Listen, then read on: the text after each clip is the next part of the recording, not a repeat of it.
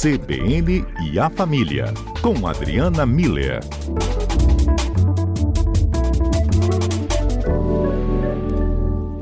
E o CBN A Família de hoje fala sobre a esperada volta às aulas, né, doutora? Momento é, de muita alegria para alguns que vão rever os colegas, voltar àquela rotina da escola, mas de muita dificuldade para outros, principalmente para os menores, né? E para os pais também, que acabam tendo que enfrentar essa rotina junto, não é mesmo? É bem isso?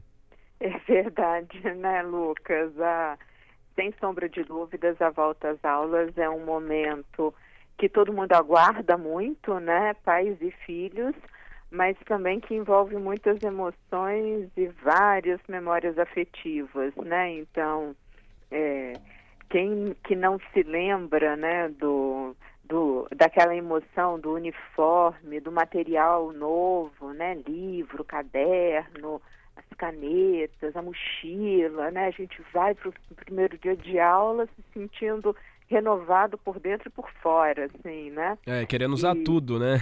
não é? E, e super disposto, assim, né? É, vou fazer tudo certinho, as primeiras páginas dos cadernos, super escrito, tudo certinho, na linha, né? Isso é verdade. Rapidinho Depois, às vai vezes embora. vai caindo, né? A letra já vai ficando mais cansada. Isso, ao mesmo tempo, assim, né, Lucas, uma dúvida de que em que turma que eu vou ficar, quem vão ser os meus amigos, alguém saiu da escola, alguém entrou novo. Então, assim, é um momento que envolve muitas, muitas emoções mesmo, né? Inclusive, é, queria saber com os nossos ouvintes o que, que eles lembram desse período de volta às aulas na infância, na adolescência, né? Quais são as memórias que cada um tem desse desse tempo, né? Isso aí, eles podem mandar aqui pra gente pelo WhatsApp no 99299 4297 trazer essas lembranças aqui para a conversa. E enquanto isso, a gente vai analisando aqui um pouco esse retorno às aulas uhum. é, pela perspectiva que você trouxe, que são da, dos sentimentos envolvidos, né, Lucas? Porque é, ao mesmo tempo que tem todo esse sentimento de alegria, animação, entusiasmo, que são sentimentos que motivam, né, que empolgam, que que tem essa, essa característica de fazer a gente é, se sentir potencializado, né? Também tem muito sentimento de medo, de dúvida, de tristeza envolvidos, né? Para várias crianças, vários adolescentes, que são sentimentos que paralisam, que bloqueiam o desenvolvimento, né? O que que diferencia um, um, pessoas que vão ter uh, esses sentimentos que motivam ou que vão ter os sentimentos que paralisam são as experiências que já viveram e o, o amadurecimento emocional, né? Se a pessoa já encontrou respostas para esses desafios enfrentados. Então, esses dois pontos é o que é o, o que vai modulando como a gente vai enfrentar, como a criança ou o adolescente vai enfrentar essa, esse desafio de volta às aulas, né? Se ele vai enxergar pelo lado positivo, motivador, de reencontrar os amigos, de iniciar uma nova trajetória, aprender mais algumas coisas, ficar feliz com, com esse momento, ou se ele vai ficar paralisado nos sentimentos ruins de medo, de dúvida, de tristeza. Então, o que, que é importante para a gente passar para os pais, né? É, algumas atenções a, a, situações do tipo as crianças pequenas, sejam aquelas que estão iniciando a vida escolar agora, ou aquelas que estão retornando à escola, então ficaram o ano passado todo, entraram de férias e estão voltando, né? Via de regra, as crianças pequenas, elas estão acostumadas a ficar em casa, que para elas é um ambiente conhecido, um ambiente seguro, um ambiente que, do ponto de vista do alto dos dois, três anos de idade delas, é um ambiente que está sob controle, né? e também é, com pessoas que elas conhecem, que elas sabem quem são, que elas estão acostumadas a conviver ali em volta delas. Então gera um, um, um ambiente é, que ela reconhece como seguro. E quando elas vão para a escola, elas enfrentam situações muito diferentes. Não é um ambiente que elas conhecem, não são pessoas que, ela, que elas conhecem, não são crianças que elas conhecem. Né? Mesmo aquelas que estiveram juntas o ano anterior, porque a criança, ela, essa memória dela, ela não é tão forte como a dos adultos ou dos, do, das crianças terá de 5 anos de idade, né? Então elas tendem a esquecer que elas conheciam aquela professora ou que elas conheciam aquela outra criança. Elas vão precisar retomar essa convivência para então se acostumar com aquele ambiente de novo. Por sorte, as crianças também se adaptam muito rápido, né? Mas elas vão demorar um tempinho para se acostumar. O que, que, o que acaba acontecendo? Aquele chororô na porta da escola, hum. na hora de hum. deixar, que criança agarra no pescoço da gente, na perna. Olha, eu, eu acho que é o maior desafio que a gente, como mãe, enfrenta, sabe, É, não é fácil também para os pais, né, enfrentar esse momento. É, é, enfrentar isso. E como tornar mais, mais leve, mais natural, Adriana? Isso é muito importante, né? É, eu acho que é importante, Lucas, é, ver, verificar com a escola quais são as regras, porque elas diferem de escola para escola, mas com relação à criança, a gente poder ficar por perto, demonstrar confiança na professora. Então, na hora que eu vou deixar o meu filho é, nas mãos da professora, eu tenho que estar tá confiando nela, porque essa confiança é que vai passar para o meu filho. Ele vai perceber que eu estou olhando no olho da professora, que eu estou segura de deixar a, o meu filho, a minha filha lá e vou virar ao mesmo tempo para a criança e vou assegurar que eu vou voltar para pegar. Qual é o grande receio das crianças? Que, que sejam abandonadas.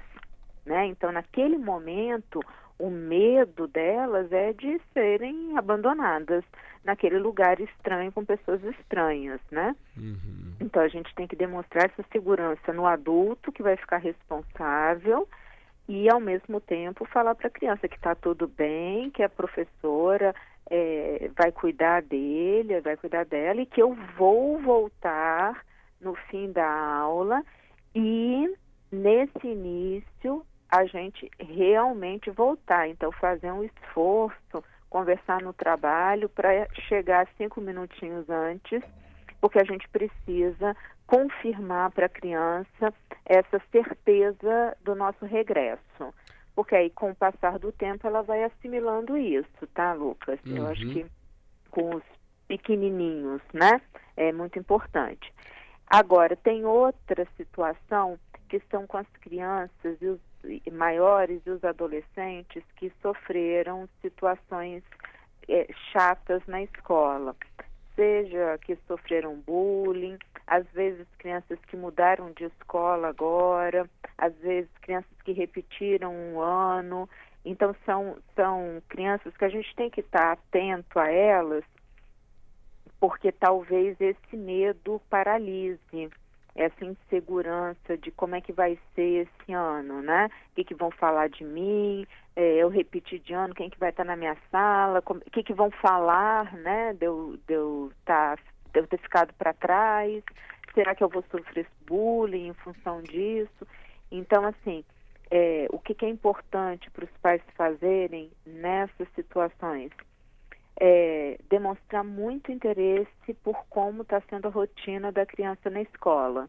Então, quem são os professores, quem são os colegas, o que, que ela está achando, o que, que ela está gostando, quais são os momentos mais legais, como é que está sendo no recreio, o que, que tem na, de merenda, o, o, o que, que a gente faz, é, o que, que acontece nesse movimento. Primeiro que a gente demonstra interesse, depois que a gente promove aquele espaço de diálogo, né, para a criança ir apresentando para a gente como que ela está vivenciando o ambiente escolar e a gente também nisso consegue detectar se está tendo algum problema. Se a criança não está indo para o recreio, o que está acontecendo? Se ela não está lanchando, o que está acontecendo? Se ela ainda não fez nenhum amigo, o que está acontecendo? Entende? Como é que eu vou saber essas coisas, Lucas? Puxando para a conversa, me interessando pelo dia a dia, né? E aí pode ter um apoio também da própria escola, Adriana? Às vezes conversar com o coordenador ou coordenadora? Isso, a gente percebendo que a criança está paralisada mesmo, então deixa passar essa primeira semana, né, os primeiros dez dias, porque também tem um período de adaptação, mesmo com os pequenininhos, com essa, a, é importante que a criança, o adolescente tenha a possibilidade de desenvolver estratégias para superar essas dificuldades por conta própria, porque aí vai dar um senso de competência para eles, né? E como é que eu vou? Então, eu vou deixar ele tentar encontrar soluções, mas eu vou estar tá conversando, tentando entender como é que está indo essa dinâmica. Eu percebo que ela, a criança, por qualquer motivo, está rateando, não está conseguindo encontrar uma estratégia, eu tenho que ir na escola e pedir para verificarem, é, para convidarem para descer para o pátio, para facilitar a interação com alguns colegas, né? As escolas também têm esse papel de facilitar para o aluno a superação de um, uma dificuldade de relacionamento, de compreensão de alguma matéria que, ela, que a criança ou adolescente esteja vivendo. Em outras palavras, é, é o, a criança, o adolescente precisa saber que a gente está junto deles, que a gente está ali. A gente pode não estar é, fisicamente presente na, dentro da escola, na sala de aula, mas a gente está acompanhando tudo. E nós estamos do lado dele para garantir que tudo vai dar certo no final das contas. É, o ideal é de que seja uma boa experiência, né, no final de contas. Exato, exato. E para isso a gente tem que ficar atento aos sinais é, é, comuns, né, que, que a gente costuma falar aqui, mas que não custa nada a gente rever, né? Claro. Que é os sinais de desgaste emocional, que são todas essas mudanças de padrão, de sono, de alimentação, de comportamento, né? Então a criança começou a, a ter insônia, a ter pesadelo, é, começou a reclamar de dor de cabeça antes de ir para escola, começou a comer demais ou está comendo de menos, né? Teve mudança, está ficando mais agressivo, está mais é, quietinho no canto, né? F foi tendo alguma mudança, a gente, o nosso sinal de alerta deve ligar e a gente precisa ficar mais atento, chamar a criança, adolescente para conversar, para entender o que está acontecendo e ajudá-lo a superar essa dificuldade. Uhum. Muita né? conversa e também muita observação, né, doutora? Tem participação aqui de um ouvinte. É, ah. É, qual que é o nome dele, José Carlos? É o Josafá. Boa tarde, doutora Adriana. Ah, Vou colocar a participação tarde. aqui do, do Josafá para a gente ouvir. Uhum. Boa tarde, doutora Adriana. Estou chegando agora, não sei se esse assunto foi abordado, mas como tirar da criança, como que foi o dia a dia dela, como é que foi a, o dia dela na escola, sem ficar perguntando, como é que foi hoje, como é que foi hoje? Porque para algumas crianças isso é chato e acabam não falando as coisas que aconteceram lá, né? É, a pergunta que às vezes trava a criança, né? Exato, porque é pergunta padrão, né? uhum. né? Mas, então, muito boa essa pergunta, Josafá. E eu não, eu não tinha falado ainda. Então vamos lá para algumas dicas, né? É, é importante a gente saber, por exemplo, os nomes dos coleguinhas do ano passado e ir perguntando. Tem que ser mais um bate-papo do que um, um, interrogatório, né? É um, é um encontro de pais e filhos e não um interrogatório da polícia. Então, assim, e aí, é, você teve que aula hoje? E que aula que foi boa? Que, que aula que você não gosta? E o, o, a sua amiguinha do ano passado, a fulano de tal, tá aí, tá na sua turma, não tá? É, quantas pessoas entraram novas, né? O, mudou alguma coisa na escola? Então, assim, perguntas que vão fazendo, que convidam a criança a responder, né?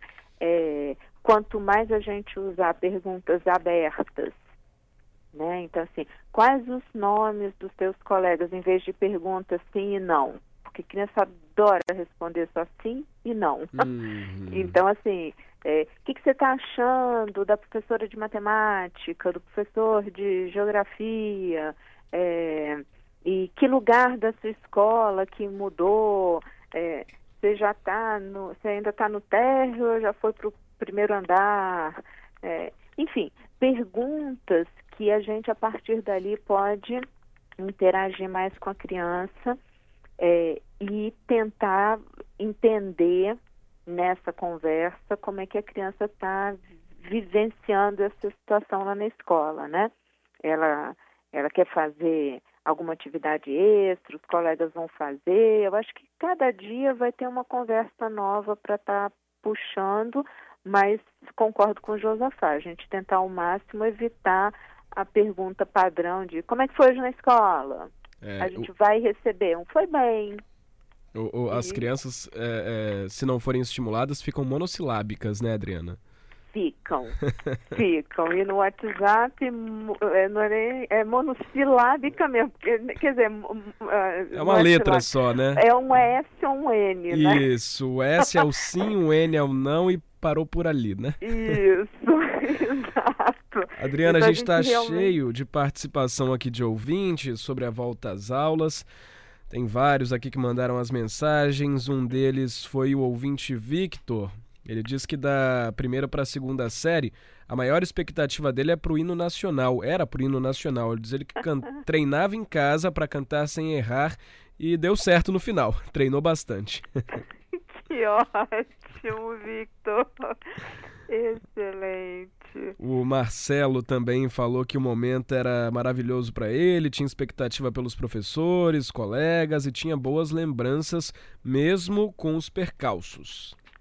Tá vendo? Isso é a questão dele já ter encontrado resposta para os desafios que ele enfrentou. Porque a gente enfrenta desafio na escola, né? Uhum. A gente, aliás, enfrenta desafio na vida, né, Lucas? É verdade. Então, na escola é aquele momento em que a gente vai aprendendo a desenvolver as estratégias para lidar com, com esses desafios e vai se amadure, vai amadurecendo emocionalmente. É. Então eu acho que isso que o Marcelo traz mostra que ele conseguiu enfrentar o desafio, conseguir amadurecer emocionalmente, então encarar a, a, volta à escola numa boa, né? Só vivendo a expectativa dos amigos, dos professores, das novas matérias. Imagino que o Victor também, né? Assim, se vai cantar direito o hino. o Gladson tem uma participação muito boa aqui, diz ele que uhum. é uma memória afetiva. Ele fala que era, era marcante o retorno às aulas, porque lembra que os pais levavam ele no primeiro dia, tinha a preparação prévia né, no primeiro dia, acostumando até com horário ali para acordar, preparar tudo, saber uhum. como vai ser essa nova rotina, e os pais deles já aguardavam. Ele falou que isso significava para ele segurança dos pais em confiar na escola e do filho que confiava na escola sendo entregue pelos pais. Ai, que lindo, Gladson. Muito bom, porque tá vendo? Isso respalda aquilo que a gente estava falando, principalmente com as crianças pequenas, né? Na hora que as crianças percebem no olhar dos pais, nas posturas, nos comportamentos dos pais, que eles confiam na escola, que eles confiam nos professores, isso minimiza muito o impacto emocional daquele momento desafiador que eles estão vivendo. Eles, é, essa segurança dos pais é quase transmitida por osmose para os filhos, né? Eles, eles pensam, é como se eles equacionassem dentro deles assim: poxa vida, se papai e mamãe estão me deixando aqui confiando, aqui é um bom lugar para eu ficar. Uhum, então, então, eles conseguem ativar dentro deles essa força de enfrentar aquela, aquela dificuldade momentânea. E os pais precisam segurar também, às vezes, ali o medo, né? Ai. Até a saudade que vai dar do filho, né? Para não, não passar esse sentimento, né, Adriana? É, os pais, os pais precisam aprender a não cair no choro das crianças, né, Lucas? Isso quase isso pode até virar um outro quadro. Verdade, porque, dá assunto, né? É, na hora que a gente vê uma criança olhando pra gente com o olhinho cheio d'água e pedindo para você ficar, pelo amor de Deus, e cada um tem a sua estratégia, né? Tem o que junta a mãozinha, tem o que agarra na, na perna, tem o que se joga no chão, mas nossa, de qualquer jeito é um desafio e tanto para os pais. Oh, e eles são criativos, né? Agora tem duas parecidas aqui falando do material, hum. que ajudava hum. um pouco, né? O material é, é, diferente, novo. O Vinícius fala que o material era o melhor que ele tinha, né? Que era, era a melhor uhum. parte de voltar para a escola com material é, novo, aquela coisa que foi escolhida. E o José Carlos, ele diz que tinha muita nostalgia, porque lembra que nos anos 80 ele ia com a mochila e os cadernos do Cometa Halley. Lembrando é. aí o fenômeno também, né? Olha que legal. E é isso mesmo, né, Vinícius e Zé Carlos? Eu acho que cheiro de livro novo, de caderno novo, é bem o símbolo de volta às aulas, né? Então, é, concordo. E essa coisa do cometa Halley, vocês viram, né, que vai ter uma nova estrela que deve explodir aí nos próximos dias ou meses, os astrônomos não sabem, mas vai ser um outro evento cósmico. Então, daqui a pouco, Zé Carlos, a gente vai estar tá comprando para os filhos mochila, caderno do, da Betelgeuse. Ah, trazendo também essa experiência. então é isso mesmo, né? São esses, esses detalhes que ajudam também a amenizar essa experiência, né, doutora? E que mostram para gente aquilo que o Gladson trouxe, né? Que são memórias afetivas, são coisas bonitas, tá vendo? Tem uma lembrança muito boa. A escola é um lugar de grande aprendizado, tanto cognitivo quanto emocional, moral. Então a gente realmente precisa estimular os filhos a irem e compreenderem a escola como esse espaço de aprendizado integral e que seja uma experiência muito agradável, construtiva e a gente dando o apoio para os nossos filhos, eles certamente vão ter essas lembranças para contar para a gente daqui a alguns anos. É verdade. Tá já então, doutora Adriana, muito obrigado, viu, pelas dicas e pela nossa conversa. Lucas, obrigada a você, obrigada a todos os ouvintes participando muito, como sempre. E quinta-feira a gente volta para conversar mais um pouco. Isso aí, até quinta. Um grande abraço. Abraço.